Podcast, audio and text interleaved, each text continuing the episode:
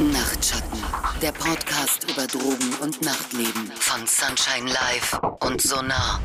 Schön, dass ihr wieder eingeschaltet habt zu einer neuen Folge Nachtschatten, der Podcast über Nachtleben und Drogen. Mein Name ist Jessie und ja, wenn ich mir so die Klickzahlen angucke, dann bekomme ich schnell das Gefühl, dass euch Drogen thematisch vielleicht ein klein wenig mehr interessieren als jetzt Nachtleben-Themen.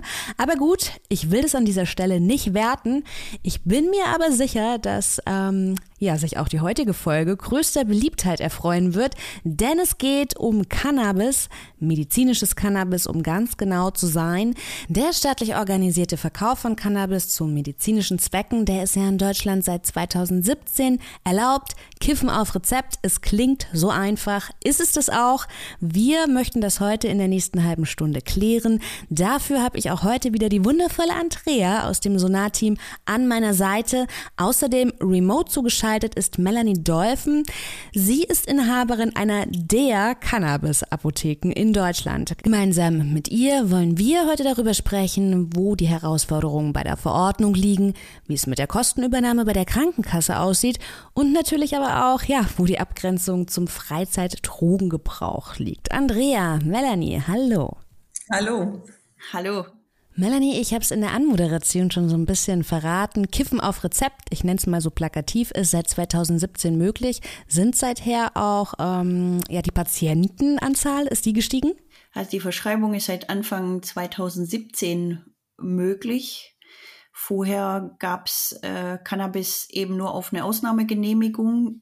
Äh, zu dem Zeitpunkt vor 2017 haben wir uns auch schon mit dem Thema beschäftigt. Ähm, Seit 2017 ähm, gibt es deutlich mehr Patienten mit Verordnung, weil eben der Arzt die Möglichkeit hat, dies auf ein Betäubungsmittelrezept zu verordnen. Und was genau wird verschrieben, äh, beziehungsweise wie ist denn da so der reguläre Weg? Kann ich mich da vielleicht auch ne, als Userin so ein bisschen reinmogeln, dass ich mir jetzt denke, naja, ich habe eigentlich auch gar keine Lust, mir mein Cannabis auf dem Schwarzmarkt zu besorgen.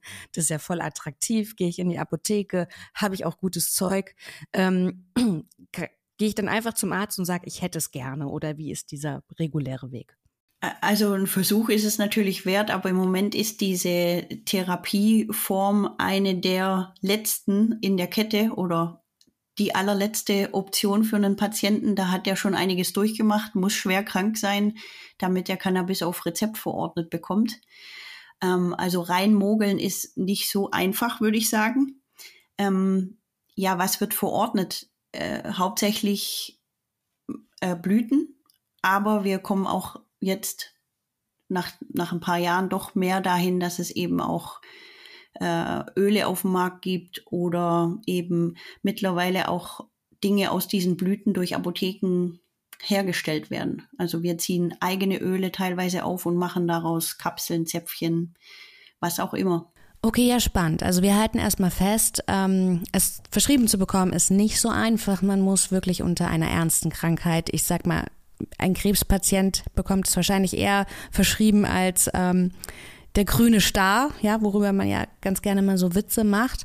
Ich habe auch nicht gedacht, dass man sich gegen die Herstellung von Ölen und so dagegen wehrt. Aber ist es immer noch so, dass die meisten Patienten, die es denn bekommen, dass die das rauchen? Das, hm, der Großteil wird auf jeden Fall immer noch verdampft, ja. Kommen wir kurz nochmal zurück, dass die Verschreibung von Cannabis tatsächlich zu den ja, letzten Methoden der Therapiekette gehört.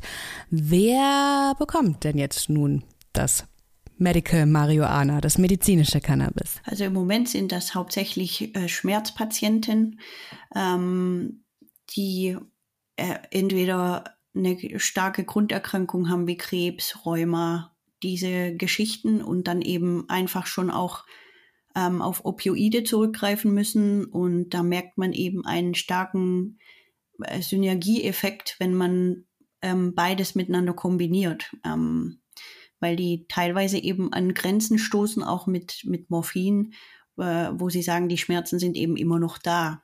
Ähm, und man merkt eben, die können dadurch ihre Dosis reduzieren an gewissen anderen Medikamenten, indem sie eben auch Cannabis konsumieren. Mhm, also es sind schon Menschen, die ohnehin schon sehr starke Medikamente bekommen. Ne? Richtig. Und, und ähm, ja, jetzt nochmal zu dem Unterschied Selbstmedika äh, Selbstmedikation und Freizeitgebrauch, dass ähm, ich glaube, das vermischt sich doch sehr stark, auch in meiner Wahrnehmung. Also als ich gehört habe, Cannabis gibt es jetzt in der Apotheke, habe ich mir gedacht, wow, wir sind wirklich schon sehr nah an legal. Aber das ist nicht so, ne? Ja, das sind, ich würde mich mal reingrätschen. Ja. ähm, das sind ja grundsätzlich zwei äh, völlig unterschiedliche Themen und es ist auch ganz wichtig, äh, hier zu unterscheiden. Ähm, ähm bei Cannabis als Medizinprodukt geht es tatsächlich um äh, die Entwicklung eines, ja, eines medizinischen Produktes und beim Thema Freizeitgebrauch, das sagt ja der Name dann schon, geht es um den ganz normalen Freizeitdrogenkonsum. Das heißt, den, ja, der Joint oder whatever whatever. Wir haben ja gerade eine schöne Folge gemacht zu Konsumform äh, ähm, für die Freizeit. Ähm, das heißt, der, äh, der äh, Konsum ist nicht, ähm, ist weder abhängig noch missbräuchlich. Man hat keine Probleme damit. Äh, man strukturiert seinen Alltag nicht danach. Ähm, genau. Und die Droge bestimmt äh, oder die Substanz in dem Fall, die bestimmt nicht ähm, ja, mein Tun ähm, oder mein Denken. Beim Thema Selbstmedikation ähm, wird es so ein bisschen schwierig. Ähm, wir wissen in der Drogenhilfe, dass ganz, ganz, ganz viele Menschen, die einen problematischen Konsum ähm, entwickeln, häufig die, die Substanzen ähm, gebrauchen, ähm, weil es eine Grundproblematik gibt. Das können Depressionen sein, das können Angststörungen sein, das können zu viele Belastungen im Alltag sein. Ähm, und wenn es in die Richtung geht, ähm, warnen wir immer so ein bisschen davor, hey, schaut nach alternativen Bewältigungsstrategien und so weiter, ähm, damit sich das nicht verfestigt, damit man nicht diese eine Sache braucht, um beispielsweise besser schlafen zu können oder besser mit seinen Problemen umgehen zu können. Das ist ein ganz und, wichtiger Punkt auch, ne? Also du sag, hast Stress eben auch schon genannt, dass viele Leute sagen, oh, ich komme mit Stress einfach besser klar, wenn ich bekifft bin, dann ist mir vieles egal. Das zählt also schon tatsächlich unter Selbstmedikation, ja? Na, wenn du, äh, wenn du ausschließlich äh, Cannabis dann benutzt, um deinen Stress zu bewältigen, dann ja, dann wird es auf jeden Fall problematisch, ähm, weil unsere Hirnchemie stellt sich ja dann auch einfach um. Ähm, es kommt dann so ein bisschen auf die Sorten ähm, drauf an. Ähm, in Cannabisblüte sind ja auch Substanzen ähm, enthalten, wie beispielsweise CBD, ähm, die ähm, sehr stark ähm, stressregulierend wirken. Nur wenn wir das die ganze Zeit konsumieren, äh, dann gewöhnt sich unser Gehirn daran, das ist ja auch nur ein Muskel, und schüttet keine eigenen ähm, stressreduzierenden Hormone oder Stoffe mehr aus. Ähm, und dann kommt es halt wie in so einer Waagschale zu einer Disbalance. Und immer wenn wir dann aufhören zu konsumieren, äh, das ist beim Alkohol beispielsweise auch ganz ähnlich, dann sagt unser Gehirn, hey, hier stimmt was nicht, hier ist was aus dem Gleichgewicht und dann werden wir unruhig, wir fangen an zu schwitzen, ähm, wir schlafen unruhig, ähm, beispielsweise werden nervös. Ähm, und das ist dann eigentlich schon so ein Anzeichen, hey, hier ein bisschen besser aufpassen. Und das Problem einfach jetzt, um den Bogen nochmal dann zu schließen ähm, zum, äh, zur medizinischen Debatte, das kann durchaus Sinn machen bei einigen psychischen Belastungssituationen oder Erkrankungen, ähm, dort äh, Cannabis einzusetzen. Es ist nur unglaublich wichtig, dass da ein Facharzt drauf guckt. Ähm, da kommen wir, denke ich mal, heute später auch noch so ein bisschen dazu. Das äh, Cannabis ähm, ist zwar mittlerweile relativ gut erforscht, aber noch lange nicht so gut erforscht, dass wir genau wissen, wie es für bestimmte Erkrankungen ähm, oder Schmerzen ähm, gut funktioniert. Ähm, und da ähm, sind wir einfach tatsächlich ähm, auch auf die Erfahrung aus den Arztpraxen angewiesen ähm, und natürlich auch auf die ähm, Forschungsergebnisse aus ähm, kontrollierten Studien beispielsweise mit erkrankten Menschen, um das vernünftig alles ja, zu erforschen und dann auch ein gutes Medikament zu verschreiben, da wo es tatsächlich sinnvoll ist. Und dann wir wissen ja auch, auch wenn es bei Depressionen zum Beispiel helfen kann, kann es auch äh, sehr schädlich sein, ne? dass sich halt äh, negative Gedanken beispielsweise verfestigen. Andrea, jetzt hast du es schon angesprochen, dadurch, dass dieses Thema schon wieder so vielfältig ist und da so viel mit reinspielt. Wir haben auf der einen Seite wirklich den rein medizinischen Gebrauch, dann die Selbstmedikation von Leuten, sie meinen, es medizinisch zu gebrauchen, was aber dann scheinbar dann doch fraglich ist.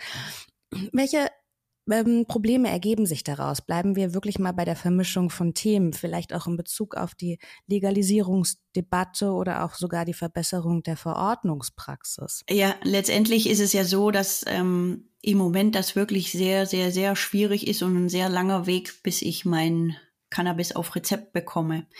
Ähm, jetzt möchte man natürlich dort eine Erleichterung schaffen und äh, man merkt auch, dass es äh, heute schon draußen am breiten Markt in Deutschland Leute gibt, die da mit Werbung mittlerweile machen und sagen, ja, bei uns kriegst du das alles einfacher und unbürokratischer.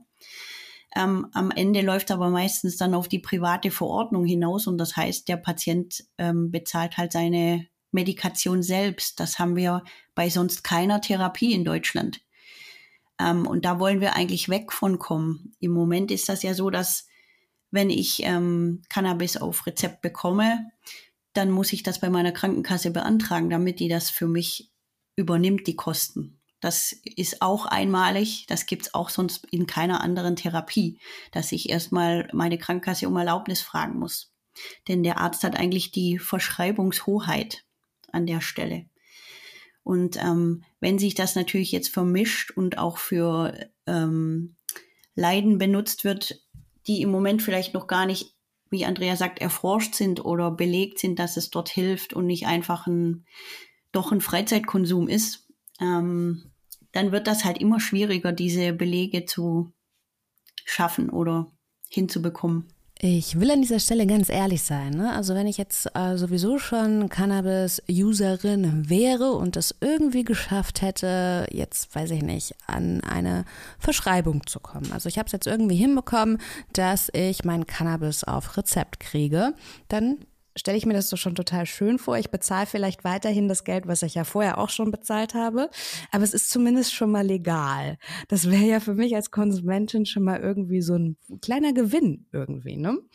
Da sind wir vielleicht jetzt auch wieder bei der Profitorientierung. Ich habe schon gesehen, dass Cannabis auch ein nicht zu unterschätzender Wirtschaftszweig ist und auch immer ähm, immer mehr wird, gerade wenn es um diese Legalisierungsdebatte geht. Gibt es das auch bei Praxen und Apotheken, dass man da bemerkt, dass das nicht mehr ganz im Sinne der Patientinnen und Patientinnen ist? Also es äh, zeigt sich im Moment definitiv so eine, so eine Tendenz. Ähm, äh, gute Ärzte verschwinden plötzlich von der Bildfläche, weil ihnen das alles zu viel wird und weil dort plötzlich doch auch Freizeitkonsumenten stehen.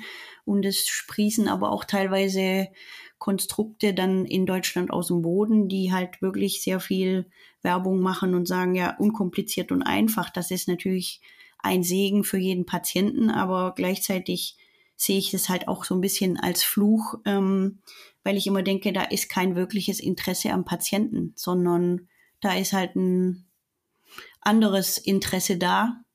Ähm, da gibt es dann meist auch eine enge Zusammenarbeit mit unter allen, ähm, die dran verdienen sozusagen. Ähm, ich kann immer nur sagen, es gibt eben vier Fragen, die dieser Arzt am Anfang stellt. Und das, das ist zum einen, dass er sich damit auseinandersetzt, was plagt dich denn überhaupt? Also welche, welche Erkrankung oder welche, was habe ich gerade, kann ich nicht schlafen, habe ich Schmerzen? Was habe ich vielleicht schon ausprobiert? Das möchte der auch wissen. Also was habe ich vielleicht schon eine Alternative ausprobiert oder auch eine zur Entspannung eine alternative Form sozusagen? Ähm, nimmst du andere Medikamente? Weil das ist natürlich auch als Hintergrund sehr, sehr wichtig. Und gibt es natürlich eine Grunderkrankung. Also das möchte der wissen. Und, und was ich immer als auch sehr wichtiges Zeichen erachte, dass der sich, dass er ein wirkliches Interesse hat, ist, der zieht mit dir in den bürokratischen Krieg. Das hört sich jetzt sehr krass an, aber es ist so, der setzt sich dafür ein, dass dieser Patient die Therapie dann auch erhält und dass er die Kostenübernahme bei der Kasse erwirkt. Und nicht einfach sagt, ja, ich verschreibe dir das jetzt mal auf Privatrezept und nach mir die Sinnflut und dann sitze ich auf den Kosten als Patient die ja mitunter manchmal auch dann schon auch äh, sehr hoch sein können. Und das Problem ist ja, das hilft uns einfach dann auch nur kurzfristig. Ne? So wie du es gerade gesagt hast, Jesse, ja, für einen Freizeitdrogenkonsum mag das dann halt kurzfristig toll sein, dass man äh, ein Medizinprodukt verschrieben bekommen hat, weil man vielleicht in einer Arztpraxis gelandet ist, ähm, die eher profitorientiert ist. Ähm, aber ähm, das hilft allen Cannabis-Patientinnen langfristig überhaupt nicht. Ähm, es gibt schon die ersten Artikel beispielsweise im Ärzteblatt äh, vor ein paar Wochen, ähm, wo, ähm, wo es schon ähm, so Mutmaßungen gibt, äh, beziehungsweise auch schon konkrete Erhebungen, dass äh, medizinisches Cannabis nicht so verordnet wird äh, in den Praxen, wie es eigentlich vorgesehen ist ähm, in der Leitlinie zur Vergabe von Cannabis. Da gibt es ja ganz konkrete Vorschriften und von denen kann man halt abweichen, indem man Privatrezepte ähm, ausstellt. Und das führt dann dazu, ähm, dass, äh, dass man eigentlich ähm, dieser Anti-Bewegung, also die Gegen-Cannabis-Bewegung, wie auch immer man das nennen möchte, ähm, das ist für die natürlich ein gefundenes Fressen. Ne, da findet man dann halt äh, so Schlagzeilen wie, ja, jetzt kriegen die das auch noch verschrieben und so war das eigentlich nicht gedacht und wir haben es ja vorher gesagt. Und ich finde, das liegt schon in der Verantwortung ähm, auch äh, der äh, Legalisierungsdebatte für den Freizeitgebrauch da immer wieder darauf hinzuweisen, hey, ähm, das muss getrennt werden, auch von wirtschaftlichen Interessen. Das, äh, das ist so ein schwieriges ähm, konfliktbeladenes Thema. Lasst uns hier einfach genau bleiben und es vernünftig machen und uns nicht äh, vom dicken Geldbündel ähm, da irgendwie ähm, verführen lassen, weil das ähm, schadet einfach der Sache. Das ähm, kann man so auf jeden Fall sehr deutlich sagen. Ich kann mir vorstellen, dass es vielleicht manchmal noch nicht mal das dicke Geldbündel oder nicht immer wirtschaftliche Aspekte sind. Vielleicht sind es ja auch Mediziner, die selbst äh, Konsumenten und Konsumentinnen sind und dann vielleicht auch verstehen, wie das ist, wenn man durch Cannabiskonsum in die Illegalität auch gedrängt wird und sich dann vielleicht sogar denken, sie täten vielleicht demjenigen, der vor ihnen sitzt, etwas Gutes, ne? weil sie dann sagen, ja, der würde sich das eh kaufen, jetzt kann er es wenigstens irgendwie in einem legalen Rahmen tun.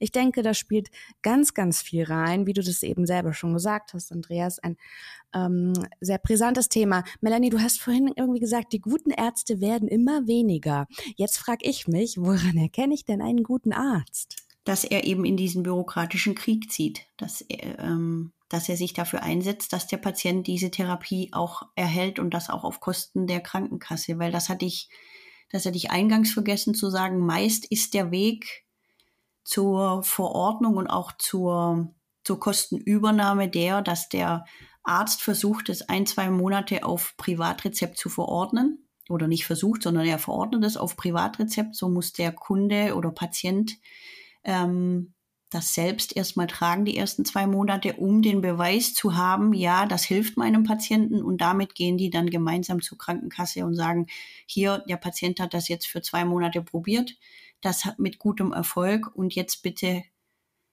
übernehmt doch die Kosten dafür. Sind denn da eigentlich alle Ärzte mittlerweile für offen? Ich kann mir immer noch vorstellen, ähm, dass das immer noch so ein bisschen wie beim Heilpraktiker eine alternative Heilmethode ist. Wie sieht denn das da aus? Klares Nein. Also sind nicht alle Ärzte für offen. Ähm, zum einen hat da die, die Prohibition und diese Verbotspolitik, glaube ich, wirklich ihren Soll erfüllt sozusagen an der Stelle, aber auch eben diese bürokratische Hürde, die eben dann auch äh, nicht im finanziellen Rahmen des Arztes dann liegt. Also hat er mehrere solche Patienten, mit denen er einen großen Aufwand betreibt bei der Krankenkasse, dann hat er da am Ende äh, nicht viel von sozusagen. Und dann überlegt er sich halt auch, ähm, gehe ich diesen Weg mit dem Patienten, ja oder nein? Ist es das halt wert sozusagen. Jetzt haben wir schon gesagt, wir merken ja selber, während wir hier gerade so darüber reden, wie viel da reinspielt und die Vermischung, die geschieht so schnell, weil da auch so viele unterschiedliche Parteien daran einfach beteiligt sind. Ne? Jetzt hat Andrea schon gesagt, sie ist auch ein bisschen mit der Berichterstattung unzufriedenstellend, weil die eben auch sich nicht richtig positioniert. Ne? Ich glaube, es ist auch schwierig, oder Andrea? Wie schätzt du das ein? Das äh, kommt ja immer darauf an, wo man sich so informiert. Ne? Wenn ich ähm, jetzt eher äh, Medienberichterstattung verfolge, die sich eher an medizinisches Personal richtet, wie äh, das Ärzteblatt beispielsweise, ähm, dann ist es schon relativ differenziert, aber ähm, äh, also gestern oder vorgestern beispielsweise wurde ja veröffentlicht, dass die B-Farm, ähm, also dass man jetzt tatsächlich in äh, ähm, also deutsches Gras kaufen kann, also deutsches medizinisches Cannabis. Das wurde ja vorher in Deutschland nicht angebaut, das hat jetzt stattgefunden ähm, und jetzt ähm, gibt es eine Ernte und jetzt kann das verteilt werden. Und das hatte dann halt äh, zum Beispiel sogar eine Schlagzeile ähm, ähm, bei der Tagesschau, beziehungsweise es wurde in der Tagesschau erwähnt. Und ich habe mir dann gestern mal spaßeshalber die Kommentarliste angeguckt. Und es es ist für äh, die, die Bevölkerung tatsächlich kaum trennbar. Ähm, da war gleich eines der ersten oder zweiten Kommentare, ja super, jetzt kann ich zur Apotheke gehen, mir das Zeug holen. Äh, eine andere besorgte Person schrieb dann gleich runter, oh Gott, oh Gott, äh, ähm, wir haben doch schon genug Drogen ähm, und äh, was ist mit denen, die in, im Rausch sterben? Äh, da hatte ich dann gleich so eine Person mit einem Joint im Arm vom inneren Auge.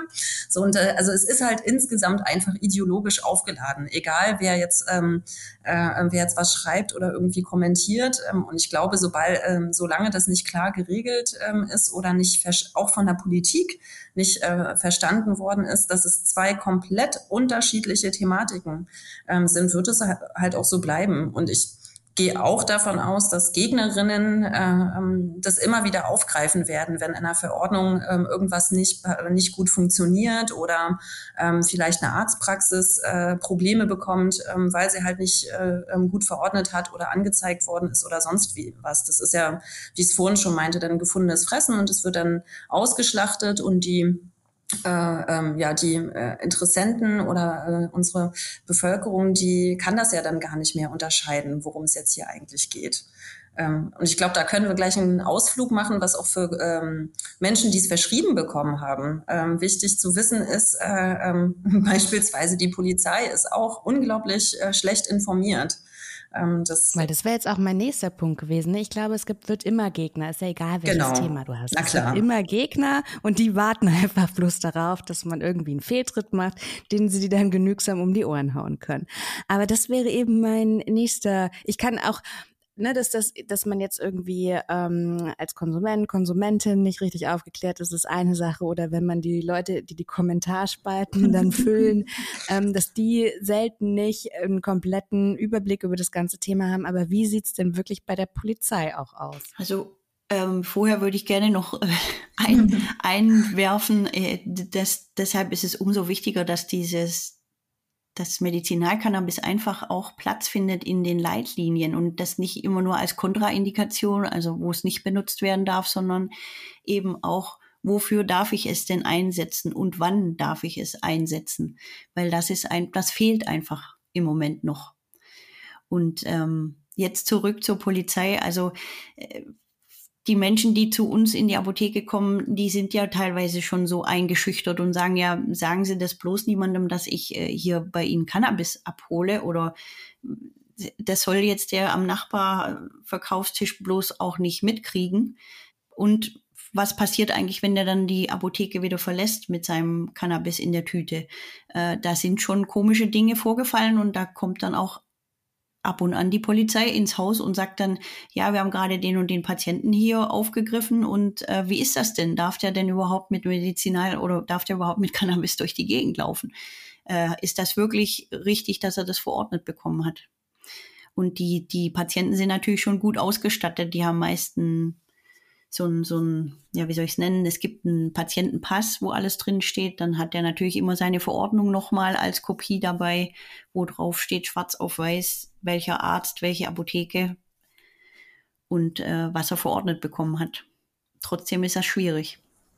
Und das reicht häufig auch nicht. Man muss dann, ja, ja. also wir kennen halt Fälle, dass die dann halt trotzdem aufs Revier müssen und das komplette äh, Ballett mitmachen müssen. Also ähm, Pipi, Blut abnehmen, äh, Amtsarzt, Werte abwarten ähm, und irgendwann im Verlauf des Verfahrens checkt die Polizei dann, ähm, dass das stimmt, was die Person gesagt hat, und dann wird's fallen gelassen. Aber bis dahin hat man schon so richtig Stress gehabt. Ähm, und am schlimmsten ist es tatsächlich, wenn man äh, direkt beim Autofahren ähm, dann ähm, ja ähm, eine Polizeikontrolle ähm, kommt. Dann da haben wir tatsächlich weder äh, ähm, für den Freizeitkonsum äh, ähm, noch für die medizinische Vergabe eine klare ähm, Regelung. Das ist ja einer der härtesten ähm, ähm, oder der konservativsten Strafen äh, ähm, oder Strafverfahren, ich weiß gar nicht, wie ich das beschreiben soll, die es gibt. Also die Grenze ist einfach unglaublich niedrig.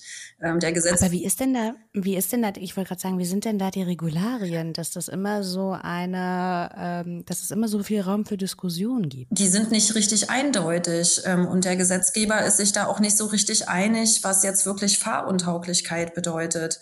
Also wenn du beispielsweise, egal ob jetzt verordnet ähm, oder nicht, ähm, so ein halbes Gramm am Tag ähm, konsumierst äh, oder sagen wir mal ein, ein, Viertel bis ein halbes Gramm, das äh, entspricht ein bis maximal zwei Joints so im Schnitt ähm, dann reicht das schon aus, dass dir dein Führerschein entzogen wird, ähm, weil der, äh, ähm, also die Führerscheinstelle dich als fahruntauglich dann ähm, einschätzt. Ähm, so, und das wird ermittelt ähm, über die Abbauprodukte im Urin und dann kriegt man den Stempel chronifizierter Konsument oder Konsumentin und dann bist du deine, äh, bist du deinen Führerschein los.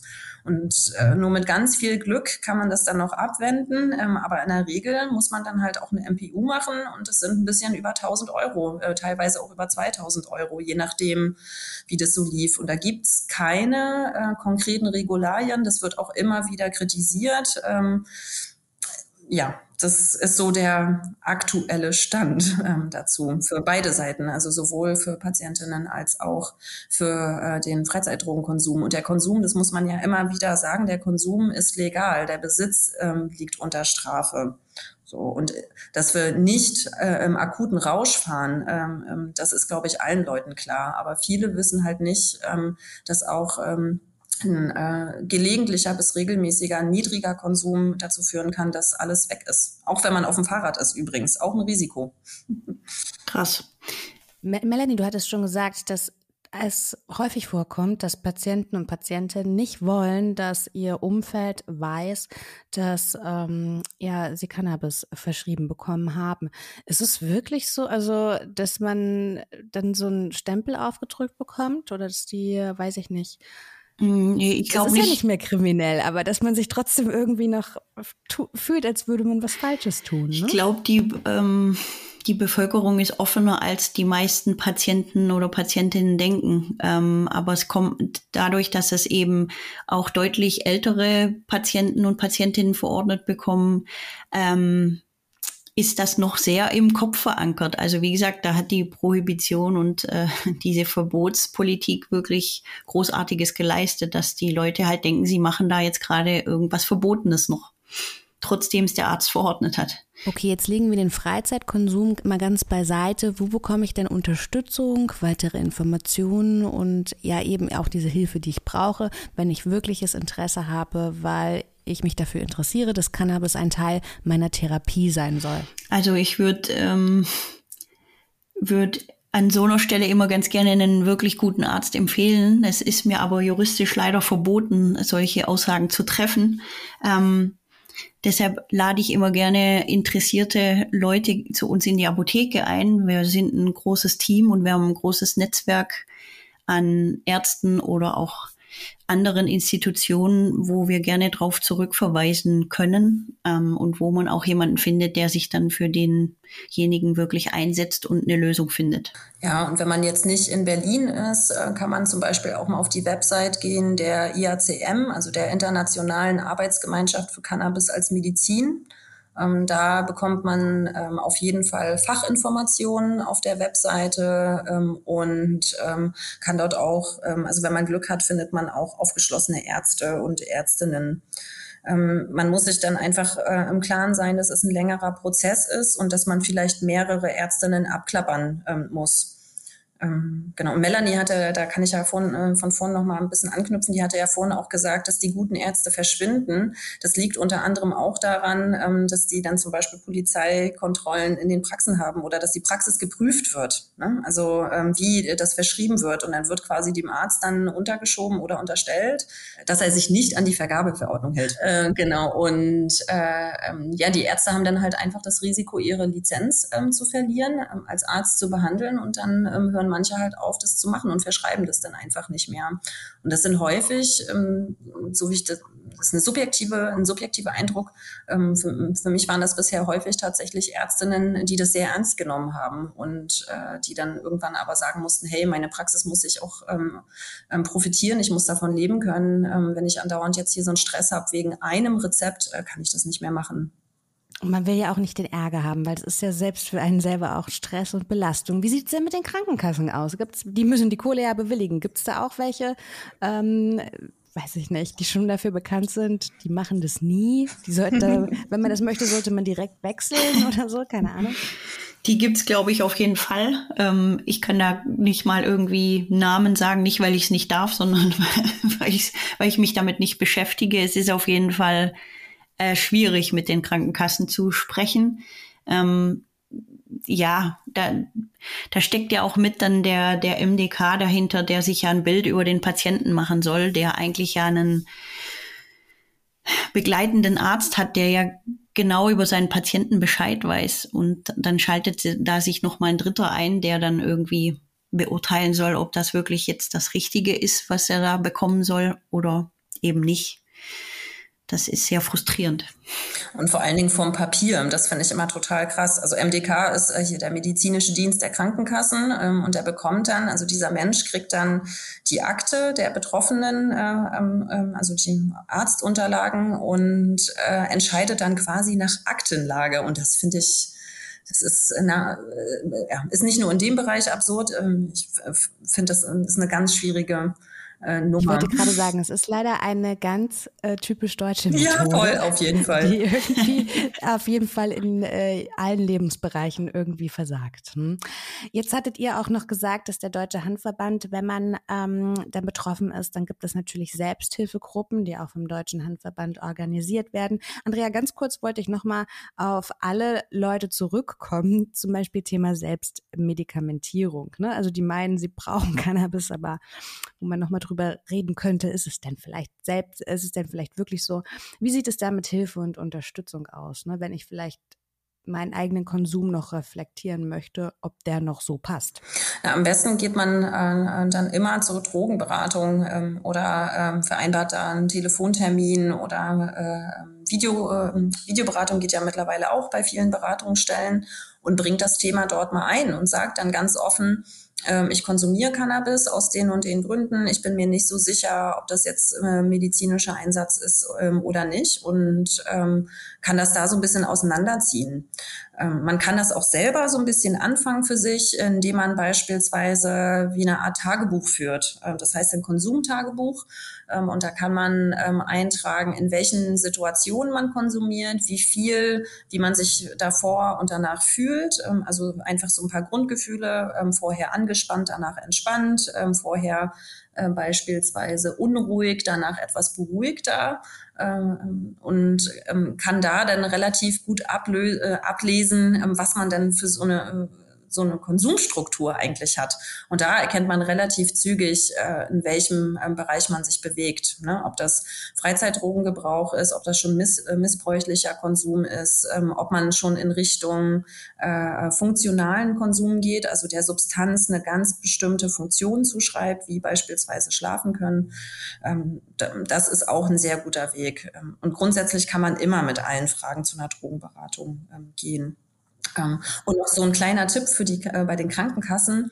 Ähm, ich weiß nicht, ob es immer funktioniert. In den Drogenberatungsstellen haben wir so die Erfahrung, je kleiner die Kasse ist, ähm, desto äh, besser sind die ähm, Sachbearbeitenden, ähm, wo die Anträge dann eingehen, die für einen zuständig sind, ähm, auch äh, zugänglich beziehungsweise auch informiert, äh, weil die äh, dann nicht so ein großes Rotationsprinzip haben. Also beispielsweise die AOK ist ja eine riesen Krankenkasse ähm, und ähm, dort wechseln die Mitarbeitenden ähm, quasi ihre Arbeitsplätze in so einem Rotationsprinzip, damit man nicht so einsch äh, ja, damit es nicht so einschleift. Ähm, ist ein gutes Prinzip, führt aber zu Informationsverlust. Ähm, aus unserer Sicht, ähm, also gerade so dieses, äh, diese kurze Leitung, die man manchmal ja auch braucht als Beratungsstelle, geht dadurch verloren. Und unsere Erfahrung ist einfach, wenn die Kassen kleiner sind, ähm, dann ähm, sind viel mehr Dinge ähm, ähm, A aus der Reihe möglich und man ähm, hat auch einfach einen besseren Kontakt ähm, ähm, zu den Leuten. Das ist so unsere Erfahrung. Ich weiß aber nicht, ob sich das jetzt ähm, allgemein übertragen ähm, lässt. Das war schon wieder eine Flut an Informationen. Bei mir muss das alles jetzt erstmal sacken. Ich bin eigentlich soweit durch mit meinen neugierigen Fragen. Habt ihr denn noch Ergänzungen? Etwas, was der Hörer und die Hörerin da draußen unbedingt zu diesem Thema noch wissen müssen? Ich glaube, es gibt da eigentlich noch ganz viel zu sagen, aber so für den Einstieg in das Thema haben wir aus meiner Perspektive so erstmal das Wichtigste ähm, auf den Punkt gebracht. Ne? Zwei unterschiedliche Themen müssen getrennt werden. Ähm, wo gibt's Hilfe? Und ähm, ja, sich einfach nochmal fragen, warum will ich es denn? Ne? Wenn, wenn man so den Wunsch hat, warum möchte ich es verschrieben ähm, bekommen, das einfach nochmal dezidiert ähm, zu hinterfragen, ähm, auch im eigenen ähm, gesundheitlichen Interesse. Melanie, du stehst ja zudem sowieso den BerlinerInnen in der Bezirksapotheke am Fuße des Fernsehturms noch ähm, für weitere Infos zur Seite. Man kann euch aber auch ähm, Mails schreiben oder ihr beantwortet auch Anrufe. Ja, da sind wir offen für.